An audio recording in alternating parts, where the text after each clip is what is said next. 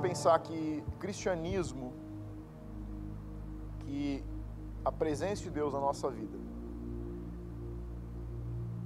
importa mais no nosso dia a dia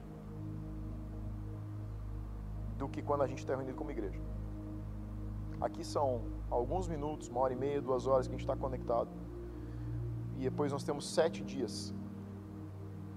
E é nesses sete dias que a gente precisa mais da presença de Deus. É, ouvi uma frase do pastor Bill Johnson, ele disse: A sua casa precisa ser muito mais espiritual que a igreja que você frequenta. É uma, uma boa frase. A sua vida tem que ser mais espiritual do que a igreja que você frequenta. Porque juntos nós reunimos aquilo que nós somos. Nós não podemos ser juntos, mas somos individualmente. E eu quero compartilhar com você um pouco como que nós nos movemos numa temporada onde muita coisa mudou e está mudando. Concorda comigo? Foi feita uma pesquisa com mais de 220 mil pessoas, a CNN pagou essa pesquisa. E ela foi feita dentro de todas as classes sociais, variadas classes sociais, é, lugares diferentes, pessoas diferentes, de poder aquisitivo diferente. E uma verdade ficou muito clara: o mundo mudou. O mundo mudou. Talvez desde a crise de 29, imagino que não tem ninguém aqui que tenha vivido a crise de 29. Isso. Depois da crise de 29, nós estamos na temporada de maior mudança que o mundo já viveu. Isso se deve a um fator essencial é que a velocidade, a intensidade de como o mundo gira e roda hoje é absolutamente diferente do que em 29. A informação hoje leva alguns minutos. Ó, pense se você não percebeu algo ainda. Dias atrás eu recebi uma mensagem, no particular, um vídeo motivacional, uma pessoa me mandou. Isso foi umas 9 horas da manhã. Até as duas horas da tarde eu tinha recebido aquele vídeo de sete ou oito pessoas diferentes, de lugares diferentes do país. E eu pensei, cara, isso é incrível. Você já pensou como a gente tem uma rede multiplicadora de informações hoje? Como que você recebe uma mensagem de alguém da tua cidade e até o final do dia ou no meio da manhã você recebe isso de um outro estado? a gente tem uma rede de comunicação interligada. E a velocidade com que uma informação é passada é absurda hoje. Em 29, o mundo se movia ainda por telégrafo. Hoje, nós todos, é, a grande crise das, das grandes multiplicadoras de informação, dos grandes telejornais, é que existem hoje, existe hoje no mercado um tipo de repórter que não gastou dinheiro para se formar, que é o repórter de momento de ocasião. É o cara que passa na hora que deu um acidente, faz foto e posta. As redes de informação, as grandes televisões não estão conseguindo concorrer, não estão conseguindo engajar para estar tão presente quanto o repórter de momento. Você deve ter visto os vídeos daquela explosão em Beirute. Quantos vídeos de empresas de televisão tinha no ar? Era tudo vídeo de apartamento. Por quê? São os repórteres de momento. A velocidade de informação, a forma como o mundo está se movendo, está mudando. E já mudou e vai mudar mais. Qual foi a grande descoberta nessa pesquisa? O resultado que eles chegaram é que nós não estamos mais em 2020, nós estamos em 2030. Tecnicamente, nós estamos em 2020, mas o mundo acelerou o passo a nível de tecnologia, de informação e de velocidade de informação em 10 anos. Nós saltamos 10 anos para frente. Ou seja, tudo que você está pensando a nível de negócio, tudo que está se pensando a nível de sistema, tudo que está se pensando a nível de rede de comunicação hoje, não está mais em 2020, está em 2030. Se você está pensando em 2020, você está 10 anos atrasado. Por que, que eu estou te dizendo isso? Dentro de um processo de mudanças global como a gente está vivendo, nós precisamos entender que nós temos apenas três posições para adotar nesse processo. Ou a gente rejeita o processo, ou a gente aceita o processo, ou a gente engaja no processo. Você sempre está posicionado em uma de três. Ou você rejeita, ou você aceita, ou você adapta, adota o que está acontecendo de mudança. E nós, como igreja, como família, como conexão de grande família espiritual, nós temos que entender que nos posicionar dentro de, uma, de, um, de um momento de muita mudança é essencial. Nos afetou ou não nos afetou? Afetou. Às vezes você queria vir para o culto, você não podia. E tem alguns que é justamente na, na única vez que queria vir para o culto, não podia. É, outros não, outros queriam vir mais. Mas nos afetou e vai continuar nos afetando. Nós ainda estamos sendo afetados, nós ainda estamos com um limite de pessoas que a gente não pode desrespeitar. Então, a gente tem que entender que essas mudanças globais que estão acontecendo, elas nos afetam querendo ou não querendo. Hoje, o home office já não é mais uma questão de luxo. Há 10 anos atrás, em 2020, era uma questão de alguma necessidade. 10 anos para frente, 2030, ela é uma necessidade efetiva. As empresas que não estão pensando como fazer, ou estão ainda relutando em fazer ou não, já estão 10 anos atrasadas. A pesquisa diz que no Brasil, de cada 10 micro, médias e pequenas empresas, 7 adotaram daqui para frente permanentemente o home office. Porque descobriram que ele é mais produtivo e uma das desculpas era o nível de produtividade. Ele é mais barato, porque quem paga a tua conta de energia, o espaço físico que você usa e o equipamento é você, não é mais a empresa. Você não gasta se deslocando e você acaba trabalhando mais horas conectado. E tem, eu estou te dando algumas pinceladas só do que existe vantagens. Então, a gente precisa entender o seguinte: como igreja, estamos sendo afetados, como que a gente vai se posicionar no meio desse processo? E para você adotar uma postura, você precisa entender como que ela funciona. Então, pensa comigo na igreja online, no culto online. Quem assistiu o culto online nosso aqui? Isso. Quem assistiu outros cultos online? A questão online é uma questão que vai fazer parte da nossa vida como pessoas e como família. Mas eu sempre gosto de buscar na Bíblia a direção para tudo aquilo que eu vou engajar. Deixa eu dizer algo para você: a Bíblia tem resposta absoluta para qualquer pergunta que você faça. Pastor, mas tem que ter alguma coisa que não tem? Tem. Inclusive sobre engajamento online tem resposta na Bíblia. Você vai comigo hoje? Bora lá. Então, pensa no culto online. Por que, depois de descobrir que você pode assistir um culto online, você assistiria um culto presencial? O que você tem aqui que você não pode ter em casa? Ou, o que mais você tem em casa que você não pode ter aqui? Se o home office tem grandes vantagens, por que um culto online assistindo da sua casa, do sofá da sua casa, não te daria mais vantagens do que vir se deslocar para cá no domingo? Não é mais fácil lidar com os filhos do culto online do que no culto da igreja? É. Já começa pelo banho em casa, se você tem dois. Você está no teu sofá, você não passa pelo desconforto de ter que sair da tua casa. Você pode assistir o culto de pijama. Ninguém veio de pijama. Você assiste o culto quando quer. Você pausa ele no meio. Aqui você não consegue pausar o culto. A gente não pausa ele, a gente toca até o final. Então, e, e tem N vantagens em você ficar assistindo um culto em casa e não vir conectar com a família aqui presencial. Por que, que você vem? Aí você deve estar pensando assim, esse pastor é louco. Ele está me dando cinco principais motivos que eu tenho para não vir semana que vem. Sabe por que eu estou fazendo isso? Porque nós não queremos que você venha para cá,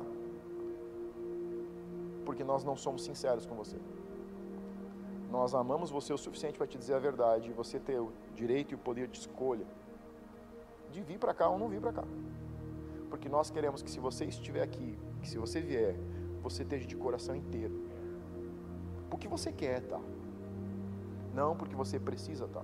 Falava com uma pessoa essa semana, eu disse, ele conversou comigo, nós conversamos um pouco sobre esse tema, e é daí que a ministração surgiu. Ele disse, pastor, o que, que você me fala sobre o culto online? Eu disse, é ótimo. E é uma bomba. Ele disse, por quê? Eu disse, porque o culto na igreja é ótimo e é uma bomba.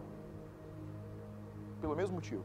Porque depende de porquê e não o quê. Por que você vem para um culto presencial?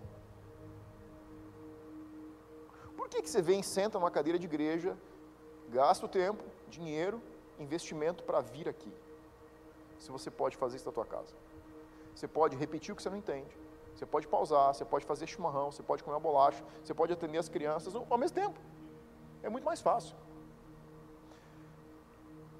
Muitas pessoas frequentam, muitos cristãos frequentam igrejas, porque a igreja é a resposta do seu relacionamento com Deus.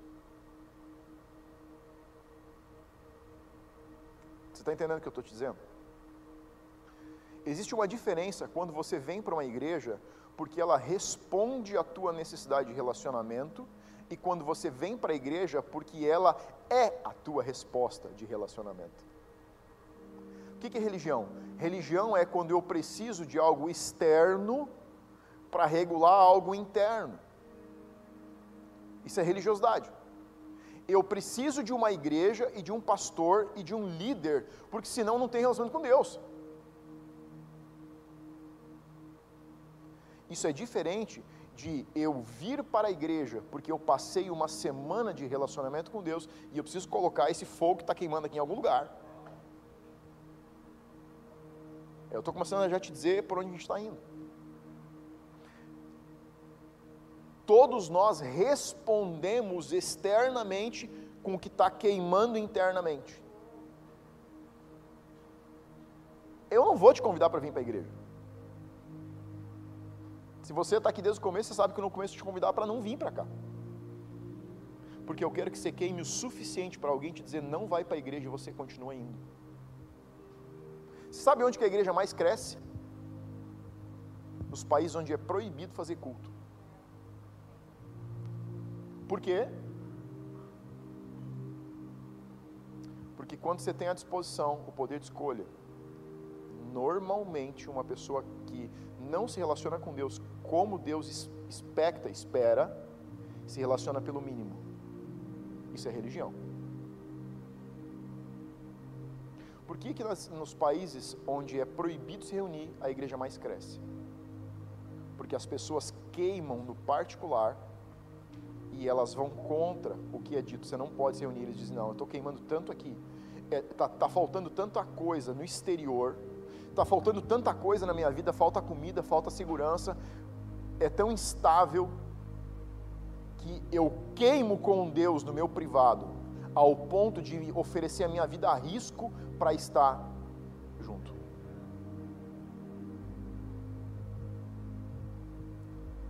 O grande risco da igreja, o grande risco do corpo, é não entender que Deus está nos impulsionando para mais algo e não para menos algo. Sabe qual é a preocupação geral dos pastores no Brasil hoje? A mesma que está no meu coração. A gente está oferecendo um culto online. E isso é um benefício ou é um malefício? Será que deixar sem culto online não seria melhor? Por que, que eu estou te fazendo te dizendo uma preocupação que está aqui dentro? não é porque eu quero que você venha para cá, é porque eu quero que você aproxime mais de Deus. E dependendo do nível de maturidade que nós andamos, privar do online é mais seguro do que oferecer. Vamos lá. Senão vou ficar falando sem ler a Bíblia, daí alguém vai se impressionar, né? Mas é um culto sem ler a Bíblia. Pregar sem ler a Bíblia. Bom, eu falei que existem três posições que a gente pode adotar quando a gente está numa, fase, uma, numa situação de mudança. E eu quero que você entenda em qual delas a gente tem que se posicionar. A primeira delas é aceitar. O que, que é a posição de aceitação? A, posição de, a posição de aceitação é quando eu entendo o que está acontecendo, vejo que é importante, mas eu só aceito. Eu ainda estou à margem, ou seja, eu sei que o mundo está mudando, eu sei que a maneira como as pessoas se relacionam está mudando, eu sei que o ensino vai mudar e já mudou, eu sei que a maneira como os membros de uma igreja se relacionam está mudando, eu só sei. Isso é alguém que aceita o que está acontecendo. Ele se torna alguém que depende da mudança, porque a mudança o pressiona. Em algum nível, nós como igreja fomos, estávamos na aceitação. Por quê? Porque a gente sonhava, imaginava com online, mas não estava preparado para ele. Quando a pressão pegou, a gente começou a correr atrás. A gente disse, cara, a gente não está pronto, a gente precisa investir em alguma coisa, vamos lá. A equipe se juntou, os caras passaram horas cavocando, dizendo o seguinte, pastor, a gente precisa no mínimo disso aqui, se der isso aqui para a gente, funciona. Se não der, vai ficar capengando. Isso é um nível de aceitação. A gente não estava preparado para o que estava acontecendo. Segunda posição é rejeitar a mudança.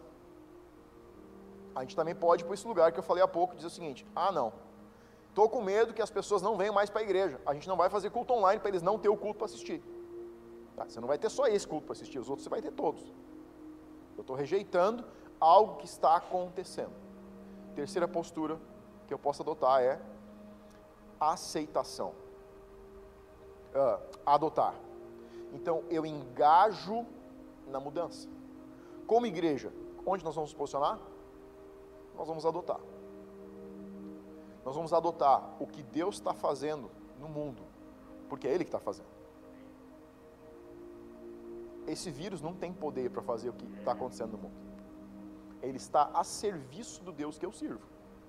E porque ele está a serviço do Deus que eu sirvo, existe uma mudança de estação que está acontecendo, que a gente, como igreja, tem que entender para não só aceitar ou rejeitar, mas adotar.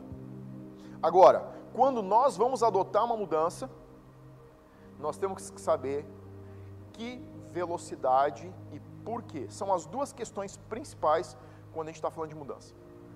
Que velocidade e por que a gente está adotando essa mudança. Então, como que eu descubro a velocidade com que eu vou adotar essa mudança e que a gente vai adotar como família?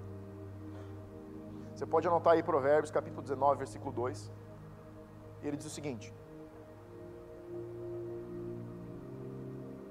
Não é bom ter zelo sem sabedoria,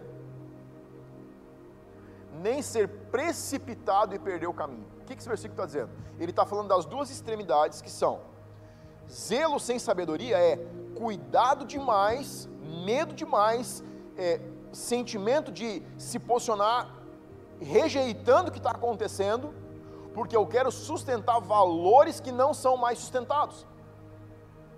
Então, a Bíblia está dizendo o seguinte: zelo, cuidado demais, sem sabedoria é ruim. Já viu famílias que o filho não pode cair, que a mãe fica desesperada, o pai fica desesperado, eles começam a correr, eles não querem que a criança saia de cima do sofá, que eles não querem que desligue a TV porque eles têm medo que ele vai esfolar um joelho. Isso é zelo sem sabedoria. Ah, mas e se meu filho cair? Bom, se ele cair, certamente vai se machucar. E depois de se machucar, você vai ter que sarar. E se for muito sério, você vai para o hospital. Pronto, acabou. É ciclo da vida. Mas Provérbios diz que adotar as mudanças sem prestar atenção no caminho pode fazer perder a direção. Minha preocupação hoje é que, não aqui, mas no Brasil inteiro, a preocupação de muitos pastores é que nós adotemos a mudança com tanta velocidade que a gente acabe perdendo a direção do que a palavra diz sobre família espiritual e a gente se perca no caminho daquilo que Deus queria fazer. Até o que Deus quer fazer precisa passar por sabedoria, a gente precisa adotar com sabedoria para não se perder pelo caminho.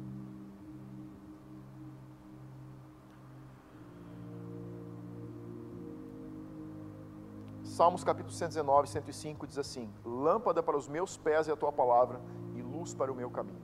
Por que, que Davi disse que a palavra era lâmpada para os pés e luz para o caminho? A Bíblia, a palavra de Deus, a voz de Deus, ilumina ou tem o poder de iluminar não só o teu hoje, mas o teu amanhã.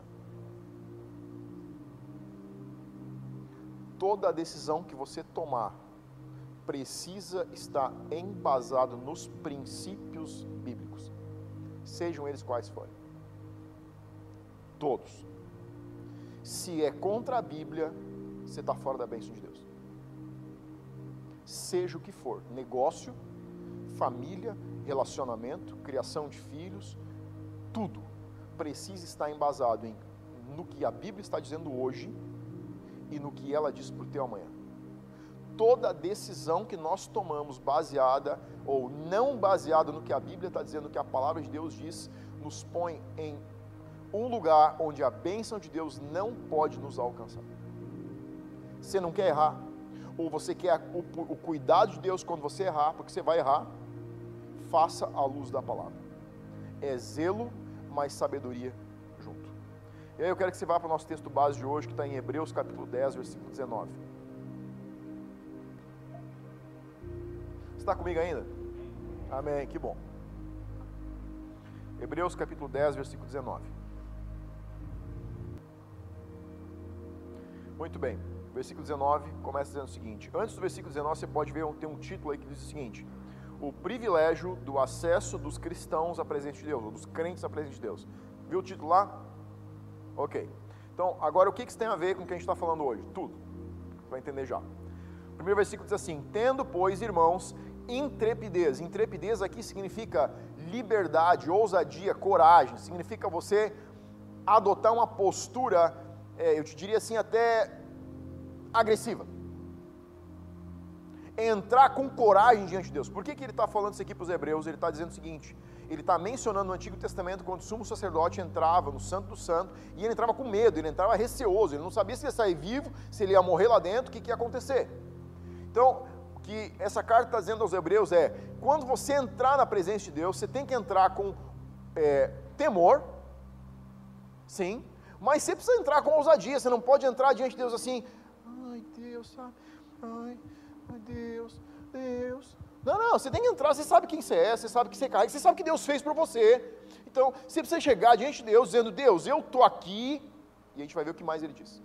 Mas intrepidez é essa ação é, ousada de saber que você está falando com uma pessoa.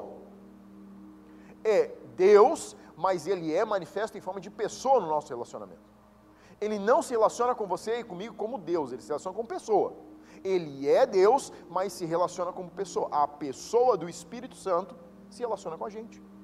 Então, essa intrepidez, essa ousadia, essa confiança aberta de que quando você vai falar, Deus está te ouvindo. Então ele diz: tendo, irmãos, intrepidez para entrar no Santo dos Santos pelo sangue de Jesus, pelo novo e vivo caminho que ele nos consagrou pelo véu, isso é pela sua carne, caminho, a gente falou antes, luz para os meus pés e lâmpada para os pés e luz para o caminho. Então, quem é o caminho? Jesus. Então ele está retomando o que Davi disse, que Cristo é a luz para o caminho. Você quer luz, quer iluminar os teus dias, você quer iluminar as tuas decisões, você quer iluminar a direção da vida que você está andando, você precisa iluminar ela andando com Cristo. A Bíblia é Cristo e Cristo é a Bíblia. Quando a gente se relaciona, Marcelo falou de um devocional pela manhã. Gente, eu creio no devocional pela manhã. Eu não acredito que o café da manhã tomado às 10 da noite tem o poder de matar a tua fome de manhã. Você entendeu o que eu te disse? Você é cor, um, você é um espírito que tem uma alma e habita um corpo.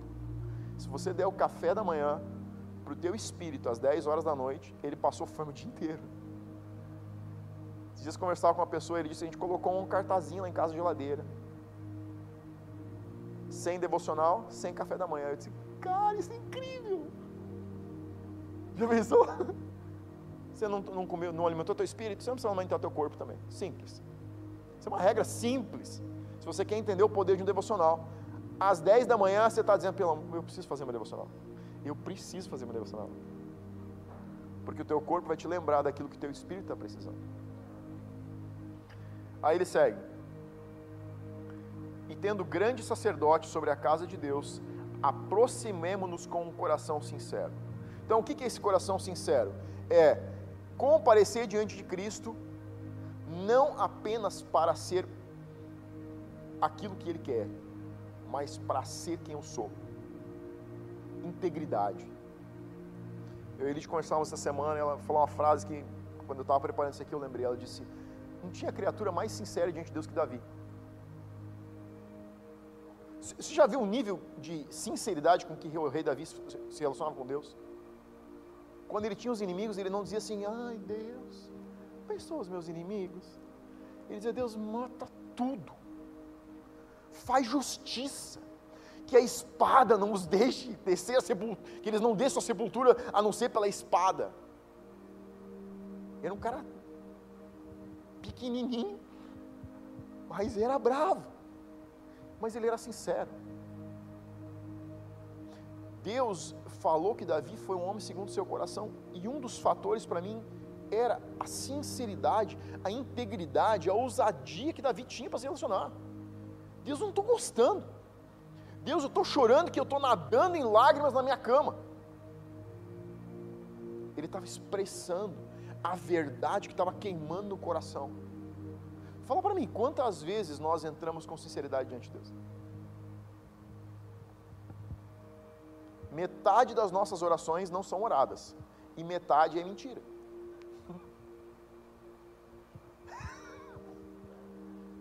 Desculpa aí. É. Sabe quanto você é ousado? Você é tão ousado com Deus quanto você tem coragem de ser íntegro no que você está sentindo. Você já pensou que às vezes a gente está diante de Deus dizendo uma coisa e pensando outra, imaginando que Ele não sabe? Eu penso assim, assim tipo assim, é... sabe quando você olha para o teu filho, está fazendo, que você fez uma coisa errada? Não, não, pai, fiz não. Ele está te dizendo que fez, você está lendo nos olhos dele, você está vendo um negócio quebrado no chão, mas ele está te negando. Às vezes a gente, muitas vezes a gente se relaciona com Deus assim o que a gente está sentindo aqui dentro é uma ira que está nos comendo, uma falta de perdão, uma raiz de amargura terrível. Mas a gente está se relacionando com Deus como se fôssemos um ser sobrenatural, supremo como Ele, que pode esconder dele a verdade que está queimando o nosso coração. Quantas vezes você está fazendo cara de sim para mim, você está dizendo assim, eu não concordo com isso. Eu não sei, ele sabe. Vamos lá aproximemos com um coração sincero, em plena certeza de fé, tendo um coração purificado de uma má consciência e lavado o corpo com água pura. Guardemos firme a confissão da esperança sem vacilar, pois quem fez a promessa é fiel. Então, quais são os conceitos, os três conceitos principais que firmam o título que nós lemos sobre a confiança de podermos entrar diante de Deus? Número um, parecer como Cristo. Não apenas ser chamado de cristão, carregar o caráter, a essência de quem Cristo é. Número dois, ou primeiro que seria ousadia e um coração sincero. Então, são as três premissas que essa carta está dizendo para os hebreus que eles precisam respeitar quando se fala de entrar confiantemente diante de Deus, ou usufruir do direito de se relacionar com um Deus que nos escuta. Deus não nos escuta porque nós falamos, Ele nos escuta porque nós falamos da maneira certa. Talvez você não tenha ouvido isso ainda. Jesus disse: Vocês não têm porque não sabem pedir. Ele disse: Vocês não têm porque não pedem? Não, ele disse: Vocês não têm porque não sabem pedir. Se ele disse que eu preciso saber pedir, então tem uma maneira de pedir. Qual a maneira de pedir? Ousadia, coração sincero e um caráter se tornando cada vez mais como Cristo. É isso que o Pai consegue olhar e ouvir. Mas aí ele segue. Aí a abordagem muda de uma maneira muito drástica. E isso aqui chamou minha atenção demais. Eu precisava compartilhar isso com você. Aí olha o versículo 24. Então ele vem num ritmo assim, dizendo: Olha, tudo que eu estou falando aqui, eu estou te dando todas as diretrizes, como que você se relaciona com um Deus porque o filho dele proveu um caminho para você chegar confiantemente, ousadamente diante dele, você tendo certeza que ele vai te ouvir. Ele está falando o quê? Meu relacionamento com Deus, concorda comigo? Eu, ele falou de você? Não, ele falou de mim. Ele disse: você se relaciona com Deus quando você entra ousadamente, com um coração confiante e um caráter como o de Cristo. Aí ele dá uma guinada. E a guinada é legal. Olha o que diz o versículo 24. Consideremos-nos também uns aos outros. Você entendeu o que aconteceu aqui? A carta está indo para lá. As informações, informações estão sendo o quê? Como você se relaciona e chega confiantemente diante de Deus. E aí ele joga na outra extremidade.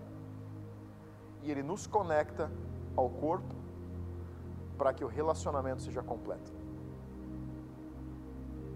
O que a carta está dizendo é: não é só ousadia, não é só sinceridade, não é só um caráter como o de Cristo, mas é o interrelacionamento no corpo que te dá a ousadia de que você precisa para entrar confiantemente diante de Deus, com certeza de que aquilo que ele fez ainda está valendo hoje.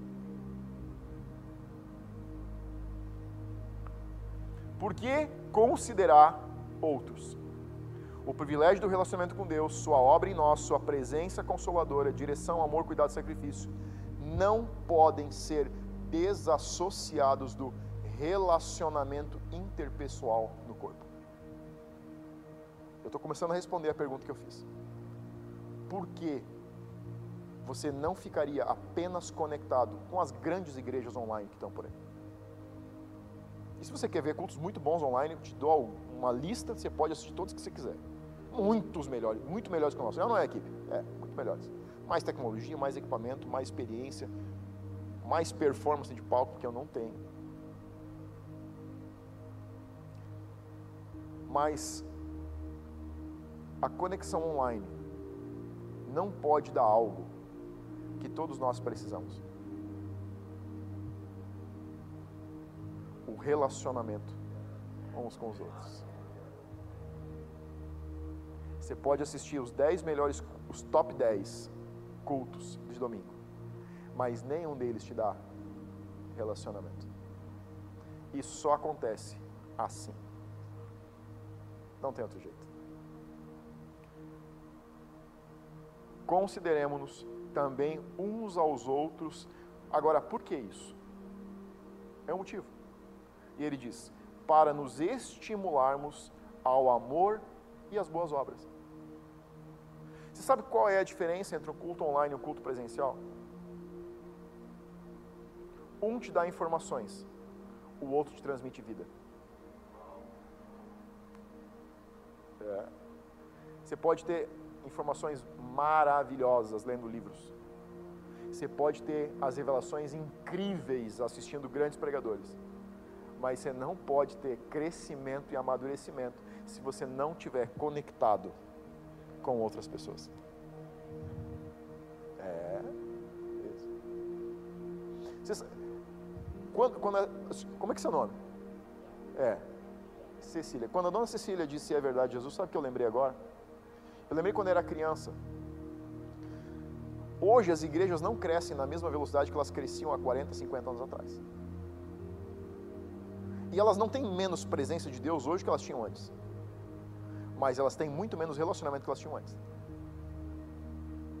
Eu cresci saindo de culto e indo para casa de alguém, para os meus pais tomar chimarrão, tomar café, tomar café com bolacha, fazer uma janta, ficar sentado até uma, duas da manhã e aquilo terminava numa, numa oração que às vezes ia até às três ou quatro.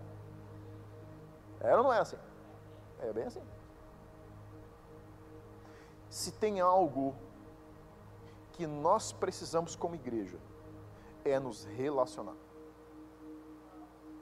Nós precisamos entender que precisamos adotar as mudanças, mas precisamos saber como nos posicionar no caminho.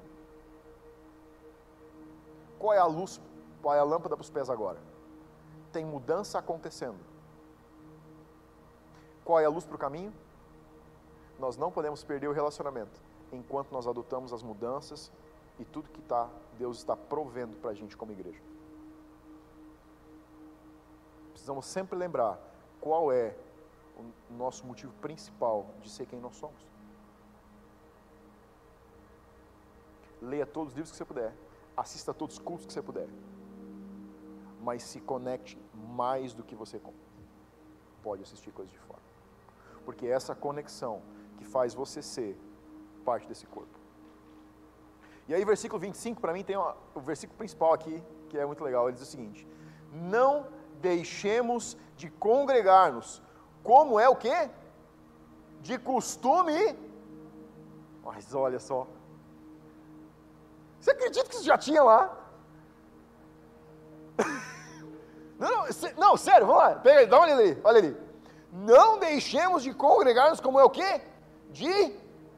Olha que já tinha esse costume lá. já tinha cristãos que tinham o costume de não congregar. Eles absorviam algumas informações e iam para casa.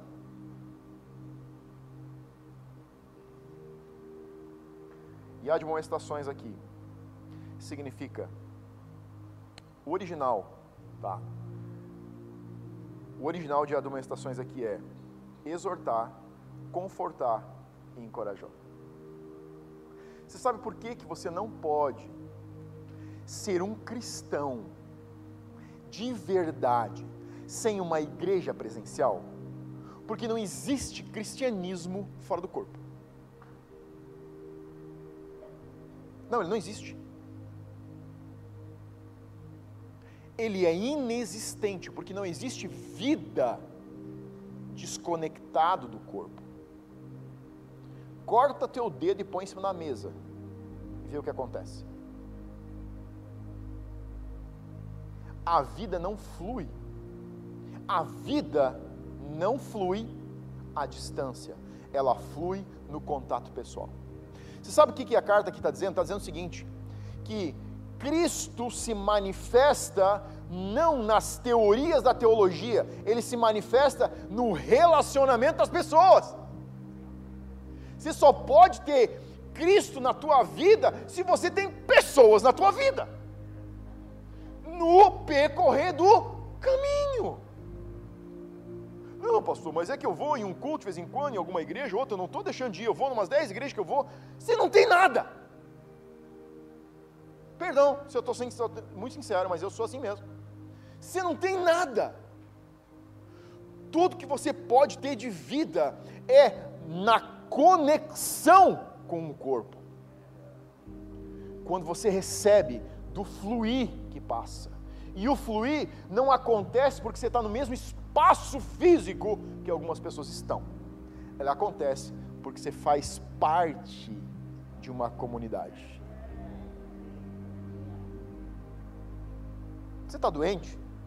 Assiste o culto online, a gente libera igual, você recebe igual. Mas você precisa pertencer a um corpo não é sobre dizer eu sou daquela igreja, é sobre se interrelacionar com uma família. Você acredita que não tinha pandemia, já tinha gente que não queria ir para a igreja? Já tinha. E a carta aqui aos Hebreus está simplesmente dizendo o seguinte: tudo isso que é teu direito individual para se relacionar com Deus. Olha só, tudo que a Bíblia disponibiliza para o relacionamento, onde você entra com confiança, com ousadia, onde você sabe o que Deus fez por você, onde você tem à disposição tudo que a Bíblia diz que você tem, onde você crê em tudo que Cristo fez, só é possível se você também andar conectado a uma comunidade. Porque sem a conexão com pessoas, você não tem nada. Sabe por quê? Porque você perde a ousadia de entrar aqui, porque você não está conectado lá.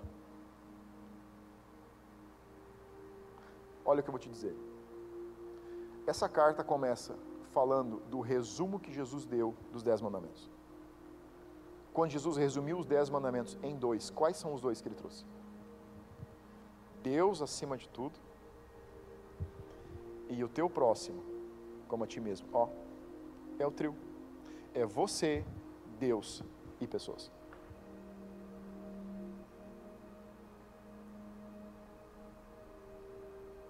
Um cristão que não se relaciona com uma família espiritual. E se relaciona não é, tem um nome num caderninho lá que diz, ele é membro da Greenhouse.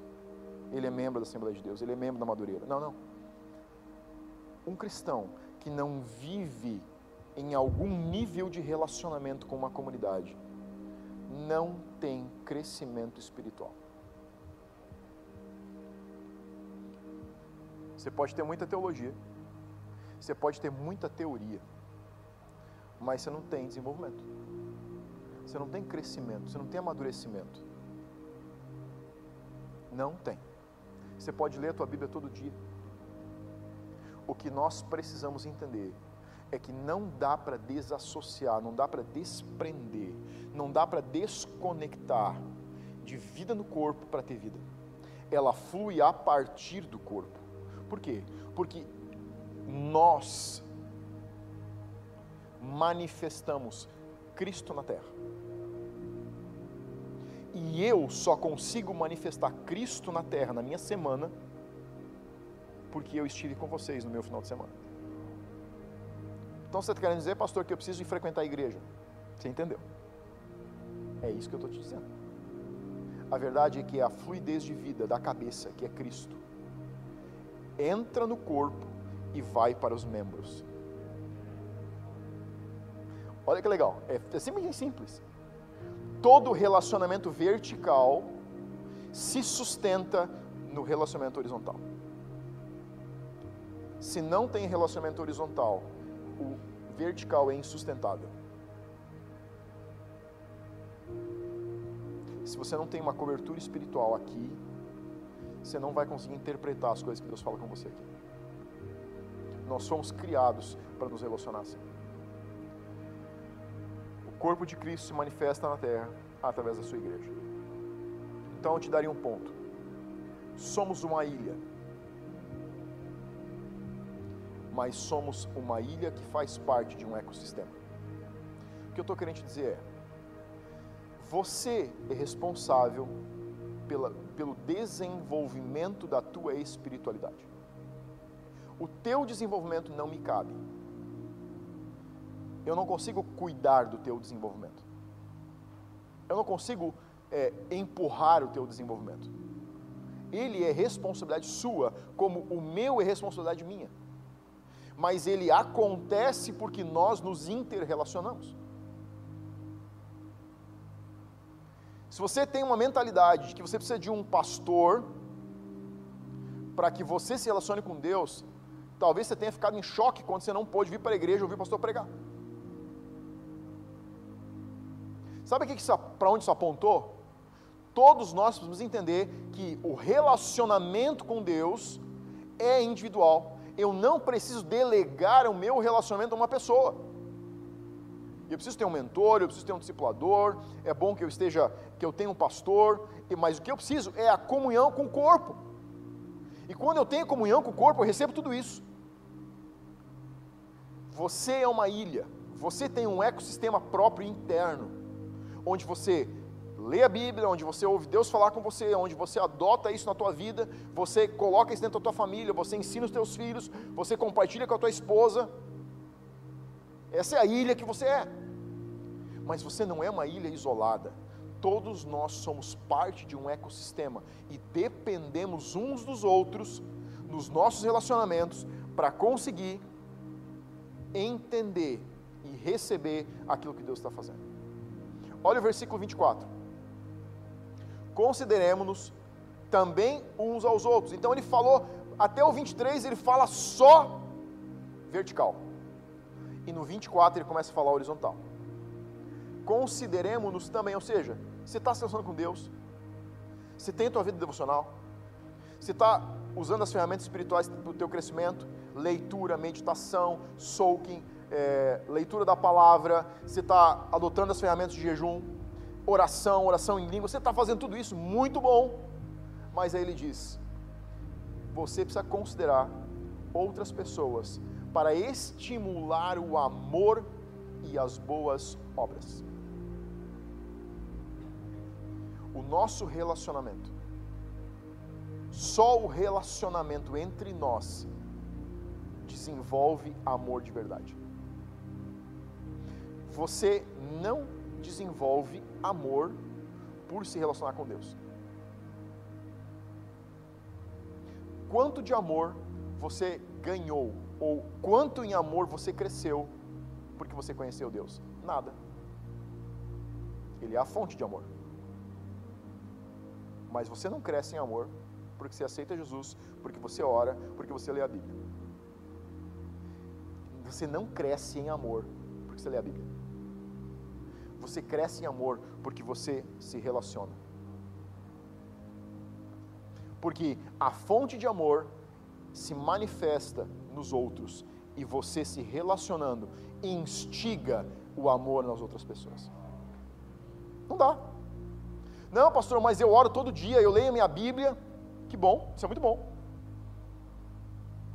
Agora, se você quer crescer em amor, que é a base de toda a Bíblia, você precisa se relacionar com a comunidade. Você precisa ter uma comunidade onde você se relaciona. E o seu relacionamento aqui pode ser em três níveis que a gente vai ver daqui a pouco. Então, andar com conexão com pessoas faz parte da vida da igreja como um todo. Não se assistir cultos online, mas estar vivendo conectado ao corpo. Então, a nossa resposta começa a se formar.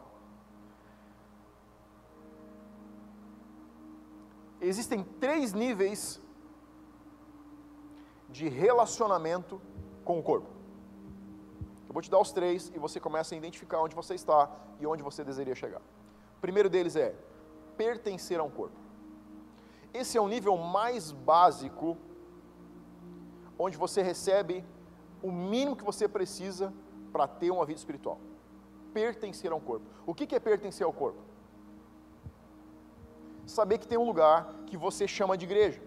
Saber que tem uma família a qual você pertence. Isso é pertencer ao corpo. Você vai a uma igreja, você tem algum pastor, você tem uma família espiritual, sim, é tal família espiritual. Ah, que legal. Qual o seu nível de relacionamento? Eu pertenço àquele lugar. É o meu lugar, quando eu quero ir um culto, eu vou lá. Quando eu quero voltar para tomar ceia, é para lá que eu vou. Esse é um nível mais básico. Ó, escuta o que eu te dizer. Não existe um nível menor de relacionamento. Quem não pertence a uma família espiritual, não pertence a família espiritual nenhuma. Você não pode ter vida isolada do corpo ela não flui. Ela não flui. Ela flui a partir do corpo. Então, o nível mínimo é saber a que local, a que família espiritual você pertence. Segundo nível, o nível intermediário, é estar conectado ao corpo. Pertencer não significa estar conectado. Porque conexão implica em relacionamento. Eu posso pertencer e posso não estar conectado. Quando eu estou conectado, eu estou me relacionando. Eu tenho amigos, eu frequento a casa de pessoas, as pessoas frequentam a minha casa, a gente toma café junto, a gente se encontra para tomar um café, a gente conversa em algum lugar, a gente troca mensagem, está tendo relacionamento, está tendo interatividade. Se não tem interatividade, não existe conexão, existe só pertencimento. Nós precisamos pertencer mas precisamos estar conectados. Se você cortar o teu dedo fora, de novo, e colocar em cima da mesa, a que corpo ele pertence? Ao meu? Não, ele pertence ao teu, porque eu não vou cortar o meu. Mas ele está conectado? Não. Pertencer não significa conexão. A conexão é quando existe um fluir de um para o outro. Na conexão existe interatividade, na conexão existe relacionamento, na conexão existe fluir de vida e de serviço. O terceiro nível é estar integrado. Integrado significa estar dentro da vida relacional que esse corpo tem. Pastor, então eu preciso estar em todos os lugares, em todo tempo, ao mesmo tempo? Não, você não precisa. Isso é uma questão de integridade, é uma questão interior, não é uma questão exterior. Talvez estar em um culto na semana te faça estar integrado. Talvez estar em um culto e fazer os cursos está integrado. Talvez estar em um culto, fazer os cursos, estar na conexão e estar integrado. Talvez fazer um culto, estar em um culto, fazer os cursos, estar na conexão e participar do louvor está integrado. Talvez, você está entendendo? O que, que é determinante aqui? A integridade, o tempo que você tem para dispor para se relacionar. Por isso que não é uma regra, uma lei. É algo que a gente precisa entender como família e como casa. É algo que você precisa entender. Você tem à disposição N ferramentas para o seu crescimento. Mas você não pode descaracterizar do relacionamento e da conexão, do pertencimento e da integração com uma família espiritual.